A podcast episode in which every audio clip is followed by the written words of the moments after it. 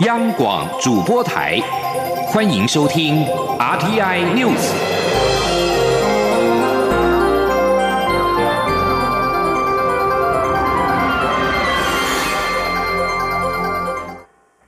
各位好，我是主播王玉伟，欢迎收听这节央广主播台提供给您的 RTI News 新闻。首先带您关注。今天八月二十三号是八二三战役六十二周年，蔡英文总统专程前往金门主持公祭暨追思活动。陪祭人员除了我方高阶官员之外，美国在台协会 AIT 处长厉英杰出席雨季，备受媒体关注。金门防卫司令部表示，八二三战役不仅创造国军战史上光荣的一页，更为国家奠基安定繁荣与台海长期的和平发展。前天记者王兆坤在金门的采访报道：上香献花，请脱帽默哀。蔡总统首先协同参战将士、彝族代表、政府官员及三军官兵代表。至太武山公墓忠烈殿为已故革命先烈致祭，随后转往太武山公墓墓冢区主持仪式，表达对前人的追思、感念、缅怀忠义爱国情操。典礼庄严隆重，陪祭人员包括国安会秘书长顾立雄、国防部长严德发、陆军司令陈宝瑜等官员及将领。美国在台协会处长厉英杰及 AIT 多位官员也到场雨祭。经防部表示。共军在一九五八年八月二十三号傍晚对金门发动猛烈炮击，金门全岛居民在同岛一命与阵地共存亡的坚持下，彻底粉碎中共解放台湾美梦，让全世界看见我国誓死捍卫国家主权及自由民主的决心。殉职烈士陈胜乾彝族配偶陈黄阿春受访时谈起往事，仍忍不住哽咽。其子陈耀坤表示，今年的纪念活动。感受比六十周年好很多，但因为其父是在小金门阵亡，每年此刻却无法前往当地。希望经防部可以安排彝族到小金门祭拜先人，另也期盼政府可以颁发模范母亲给辛苦的遗孀。当年参战士官赖任选受访表示，金门军民一条心，为保护台湾、建设台湾而努力。而在八二三战役六十二周年的此刻，他的感想是。战争无情，和平有益。中华民族是爱好和平的民族，提倡礼运大同，希望全世界都能好好相处在一起。中央广播电台记者王兆坤金门采访报道。今天是八二三战役六十二周年，国防部今天上午公布《整个带弹同岛一命》影片，内容以古鉴今，强调国军守护中华民国具有历史传承的使命。当年将士们用生命在战火威胁下保卫国家，国人应共同珍惜这份得来不易的和平成果。国防部在影片当中表示，历史证明，和平不能寄望于敌人的善意，安全必须建立在自己有实力。自年初以来，中共不断在台湾周边海空域进行演训、攻击，甚至恶意挑衅，跨越台海中线。近期更宣称在台湾海峡南北两端接连进行军演，不论是对区域安全或是台海稳定，都已造成严重影响。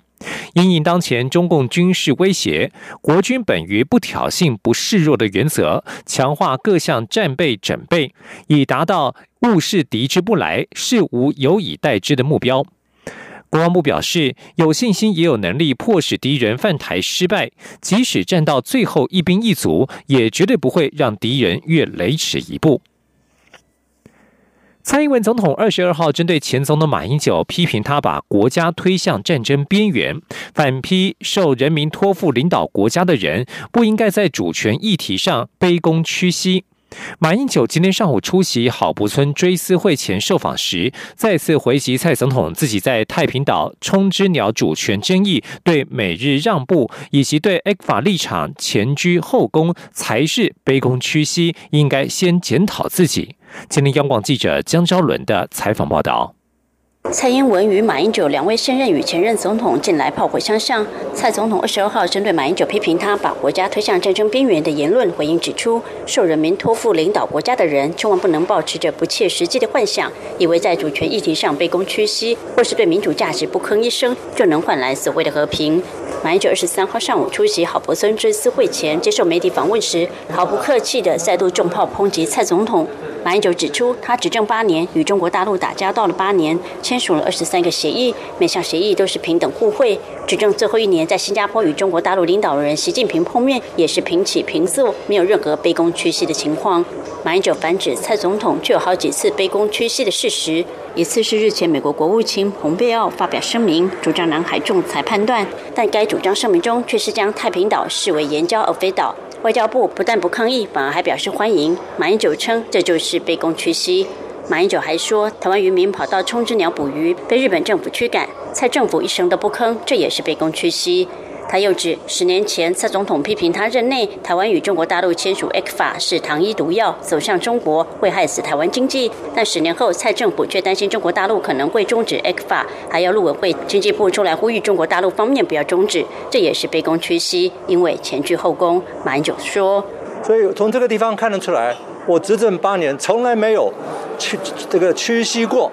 蔡总统倒非常多次，他应该先检讨自己。”同样出席郝柏村追思会的前国民党主席吴敦义也声援马英九。他指出，马英九在总统任内做到了和路友日亲美。他在马前总统任内一路担任国民党副主席兼秘书长、行政院长以及副总统，充分了解他对于中华民国的忠贞与贡献。对于蔡总统口出恶言批评马英九，吴敦义反批蔡总统根本没有资格做中华民国的元首。中国电台记者张昭伦台北采访报道。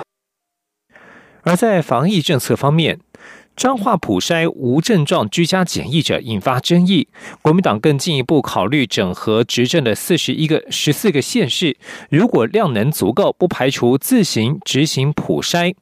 国民党主席江启臣今天受访时表示，国民党提出的防疫见解都是民意所趋，没有政党政治的考量。青年记者陈林信宏的采访报道。媒体报道，国民党主席江启臣日前宴请党籍立委时，谈到彰化裁剪风波有攻击到民进党，让卫福部长陈时中负面声量增加，鼓励蓝营立委南下声援。民进党质疑国民党根本无心防疫，只想行政治斗争的目的，要求江启臣应该为此向全国人民道歉。江启臣二十三号出席前行政院长郝柏村追思纪念会，面对媒体询问时表示，国民党也认为防疫工作。要交给专业，并由政府负责执行。但是国民党也从历次的民调中发现，政府在防疫甚至纾困部分，应该要提早执行某些事情的时候，并没有和民意站在一起。因此，国民党作为在野党，也才会提出来，并没有所谓政党政治的考量。张启成说。所以我们从法案都提到提出来，那当然防疫也需要滚动式的检讨，所以在这检讨的过程里面，国民党发现，还有我们的民调也告诉我们，啊，政府应该提早做哪些事的时候，那我们作为在党，我们本来就是提出来，这里啊没有所谓这个政党政治的考量，因为防疫是同作战，那作战一定有指挥官。所以我们也希望指挥官应该要啊做出决策，啊，那这个决策呢是能够真正提高我们的防疫的安全，让人民有安全感。江启臣也表示，针对防疫工作，中央和地方政府必须相互合作，甚至中央也要尽力协助地方政府，这也是国民党一贯的态度。而作为在野党，国民党也会提出建议，且从 COVID-19 发生以来，国民党的态度都是如此，没有改变。中央广播电台记者陈琳信鸿报道。译文讯息。台北流行音乐中心即将正式开幕。台北市文化局在昨天晚间举办“北流来袭，Punch 不断电”满载测试演出，一共涌入了四千位民众。对于测试结果，台北市文化局与北流都评估过关。不过，相关的小缺失或是各方意见都会再做通盘的检讨，希望九月五号开幕时能够有最好的呈现。吉林央广记者江昭伦的采访报道。为音乐产业量身打造的台北流行音乐中心，历经十七年，终于要在九月五号正式开幕。台北市文化局与北流二十二号举行“北流来袭，Punch 不断电”满载压力测试演出，邀请顽童 MJ 一一六、J 上、谷谷吕思伟、萧秉治、陆行人等歌手热情开唱，测试人流动线与交通状况。据了解，为了这次满载测试，北流动员超过三百人次的工作人员。测试前一周，北市消防局也到场做过多次逃生动线演练。不过原本开放五千名观众索票，但因为受到台风来袭，最后约四千人进场。所幸多数人都搭乘捷运或接驳车，因此并未出现交通打劫的状况。参与民众也对于动线指标导引感到满意。整体而言，不论北流或台北市文化局都认为满载测试顺利过关。北流执行长彭继康说：“其实非常谢谢文化局，还有整个制作团队给我们的支持了。那这件事情其实很困难，然后在那么短的时间内，我是觉得对我自己来讲，当然我们永远是追求完美啊，音乐人的个性就是这样。那但是我是觉得整个来讲，我们没有辜负大家的期望了。我们身为国家一级场馆，拿出来端出来的菜，希望大家都满意。这样，这我们还是觉得今天是有过关这样子。”北市文化局副局长陈玉新强调，满载测试后还是会针对各方意见再做全盘检讨，确保开幕时有最好的呈现。陈玉新说：“呃，很开心，就是现场有非常多的民众一起来参与今天的满载测试。那满载测试其实就是让我们在开幕前还有不断修正的机会，所以就是呃今天的一个测试的结果，我们还是会在整个做全盘的检讨。那希望到九月五号开幕的时候，可以有最好的呈现给大家。”台北市长柯文哲也特别到场，与北流董事长黄韵玲一同为满载测试演出节目。柯文哲表示，第一次测试不可能百分之百完美，还是要经过一次又一次的演练才能够达到完美，尤其还得经过台风来袭的检视，才会知道究竟场馆还有没有哪里有缺失。但毕竟从规划到完成花了十七年时间，直到现在才满载测试，真的不容易。中国电台记者张超伦台北采访报道。国际消息。美国总统川普政府以国家安全威胁为由，封杀中国公司字节跳动旗下的手机应用程式 TikTok（ 抖音）。这家风波不断的短影音平台二十二号表示，将在法院提出挑战。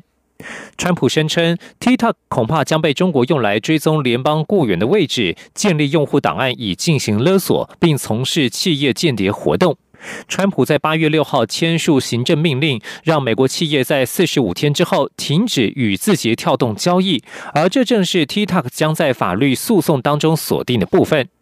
TikTok 再三否认对美国安全有任何威胁，并在二十二号发表声明说，他们曾经试图跟美国政府接触近一年，却面临了一种缺乏法律正当程序的处境。而且，川普政府对此事实不理不睬，TikTok 别无选择，只好透过司法体系来挑战这项行政命令，时间可能就在下个星期。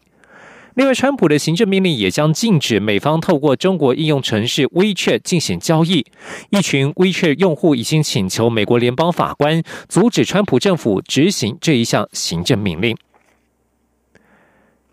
白俄罗斯总统卢卡申科二十二号下令国防部长采取严厉措施，以维护领土的完整。白俄罗斯近日爆发抗议大选舞弊的群众示威活动。白俄罗斯总统府指出，在位已经近三十年的卢卡申科，在八月九号总统大选囊括了百分之八十的选票，赢得第六个总统任期。他二十二号在白俄罗斯与波兰边界附近的格罗德诺教育部队时，谴责进来的群众抗议行为，表示抗议活动有西方国家在背后支持他，并且下令军队捍卫西部地区。他强调，要保卫领土完整，就必须采取最严厉的措施。白俄罗斯当局已经针对反对派人士成立的协调委员会展开刑事调查，而该委员会正在争取重新进行选举以及政权和平转移。而卢卡申科反对重新选举，拒绝辞职，并指控反对派意图夺权。以上新闻是由王玉伟编辑播报。相关新闻内容，欢迎上央广网站点选收听。我们的网址是 triple w 打 r t i 打 o r g 打 t w。这里是中央广播电台台湾之音。大家好，我是疾管署防疫师林永清。国际疫情严峻，自国外入境后，请落实居家检疫：一、检疫期间不可外出；二、每天记录身体状况，如果不是，请联系卫生局，不可自行就医；三。家中都有六十五岁以上长者、六岁以下幼童、慢性病患者或没有个人专用房间及卫浴者，入境后需入住防疫旅宿。违反居家检疫规范，最高可罚款一百万元。千万不要以身试法。有政府，请安心。资讯由机关署提供。